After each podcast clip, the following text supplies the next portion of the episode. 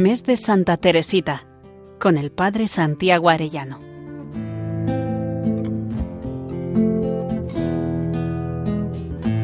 En el nombre del Padre, del Hijo y del Espíritu Santo. Amén. Día 23 del mes de Santa Teresita, preparándonos al acto de ofrenda del amor misericordioso. Vemos hoy la importancia del culto al corazón de Cristo en Teresita y vivir corazón a corazón con Él. En este día quisiera que viéramos la importancia del culto al corazón de Cristo en Santa Teresita y para ello quisiera ir comentando unos apuntes sobre historia del culto al corazón de Cristo de mi hermano sacerdote, el padre Javier Puello, sacerdote que también es miembro de la Hermandad de Hijos de Nuestra Señora del Sagrado Corazón a la que yo pertenezco. El corazón de Jesús es el centro en la espiritualidad de Santa Teresita y podríamos incluirla entre las santas de la espiritualidad del Sagrado Corazón y qué contribuyó a este culto. En su época, el culto al corazón de Jesús está muy presente en la Iglesia. Si recordáis, cuando en días anteriores estuvimos repasando su infancia durante su peregrinación a Roma, se consagró al Sagrado Corazón de Jesús en Montmartre. Cuando leemos sus escritos puede parecer que el corazón de Jesús no está presente en su espiritualidad porque encontramos pocas referencias a este respecto. En el acto de ofrenda se añadió después esta expresión en la que nombra su corazón, te suplico que no me mires sino a través de la faz de Jesús y de su corazón abrasado de amor. ¿Por qué si apenas utiliza expresiones relacionadas con el Sagrado Corazón podemos afirmar que forma parte central de su doctrina? Vamos a ir viéndolo detenidamente a partir de testimonios de la Santa acerca del culto al Sagrado Corazón. A su hermana Celina, cuando va a peregrinar a Parelemonial, en conmemoración del centenario de la muerte de Santa Margarita, le revela a su hermana que la devoción al Sagrado Corazón no la entiende como todo el mundo. Ella dice así Rézale mucho al Sagrado Corazón. Tú sabes que yo no lo entiendo como todo el mundo. Yo pienso que el corazón de mi esposo es solo para mí, como el mío es solo para él, y por eso le hablo la soledad de este delicioso corazón a corazón, a la espera de llegar a contemplarlo un día cara a cara. Esta respuesta de Teresita a su hermana es porque no le gustaban las grandes peregrinaciones, así como lo escribió Celina a su prima Juana Guerin. No me gustan las multitudes para orar, sino la soledad. Por eso Santa Teresita la anima a que viva en intimidad con el corazón del Señor. Santa Teresita sí que quiere que se rinda culto al Sagrado Corazón. Durante el proceso ordinario de beatificación y canonización, su hermana Celina lo testificaba así. Su devoción al Sagrado Corazón fue también muy profunda. Decía de cierta persona cuyos extravíos desconcertaban a todo el mundo. Os digo que Dios tendrá piedad de ella a causa de su devoción al Sagrado Corazón. Y de otra cuya salvación estaba en peligro.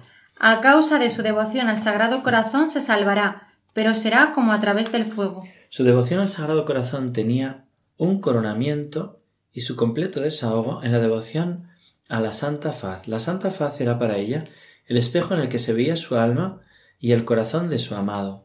El padre María Eugenio tuvo ocasión de dialogar con su hermana Celina sobre las devociones de Teresita y le dijo mi hermana no tenía devociones. Por ejemplo, no entendía como los demás la devoción al Sagrado Corazón, porque se había hecho de ella una devoción cuando en realidad era un culto, el del amor. Pero, ¿y la Santa Faz? le preguntaba el padre María Eugenio. Bueno, la devoción a la Santa Faz no es una devoción, cuando se quiere a alguien, se le mira y se mira su cara. Para ella lo más importante no son las prácticas religiosas que giran en torno a este culto, sino considerar la humanidad de Cristo, y por eso la devoción al corazón de Jesús está estrechamente relacionada con la de la Santa Faz. Además del testimonio de Celina está también el de la Madre Inés de Jesús, su hermana Paulina. La Madre Inés respondió así al artículo Pensamientos y ocurrencias del Padre Orlandis que publicó la revista Cristiandad en el que se relacionaba el culto al corazón de Cristo con la doctrina de Teresita.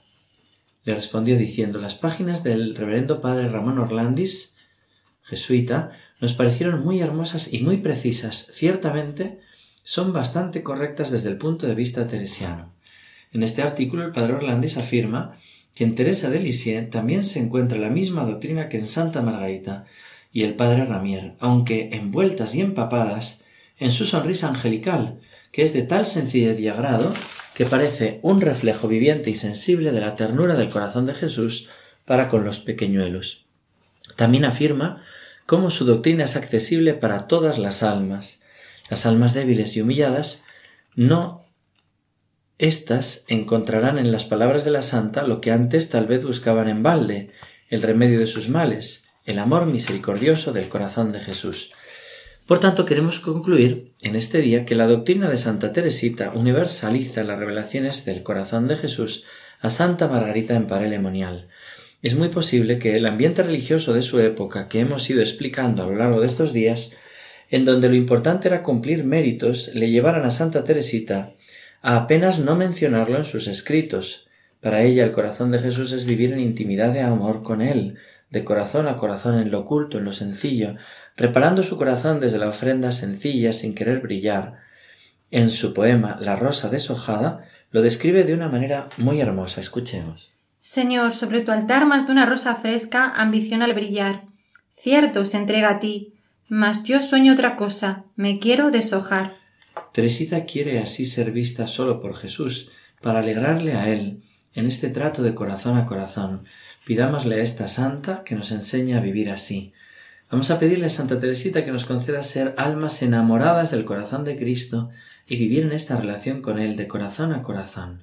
Terminemos rezando. Santísima Trinidad, Padre, Hijo y Espíritu Santo, yo os agradezco todos los favores, todas las gracias con que habéis enriquecido el alma de Teresita del Niño Jesús durante los veinticuatro años que pasó en la tierra y por los méritos de tan querida santa te pido que me concedas la gracia de poder ser una de esas almas pequeñas por las que ella pidió, viviendo esa entrega eficaz, perfecta y absoluta de mi persona a tu amor misericordioso. Amén. Gloria al Padre, al Hijo y al Espíritu Santo, como era en el principio, ahora y siempre, por los siglos de los siglos. Amén. Santa Teresita del Niño Jesús, Maestra de la intimidad con el corazón de Cristo, ruega por nosotros. Que Dios os bendiga a todos y hasta mañana si Dios quiere. Mes de Santa Teresita, con el Padre Santiago Arellano.